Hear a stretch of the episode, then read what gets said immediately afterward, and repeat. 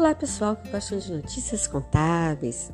O podcast Além da Notícia Ascom RJ de hoje vai falar sobre a prorrogação do pagamento para empresas do Simples Nacional referente a maio desse ano.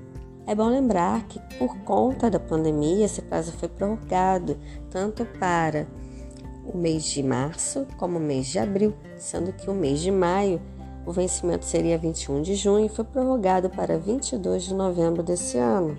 E ainda tem mais, ele ainda pode ser parcelado em até duas vezes, uma parcela até o dia 22 deste mês e o outro até o dia 20 de dezembro. Dê uma revisada, não esqueça o prazo e aproveite esta prorrogação. Ascom RJ, conectando você na área contábil. Até a próxima! Ciao!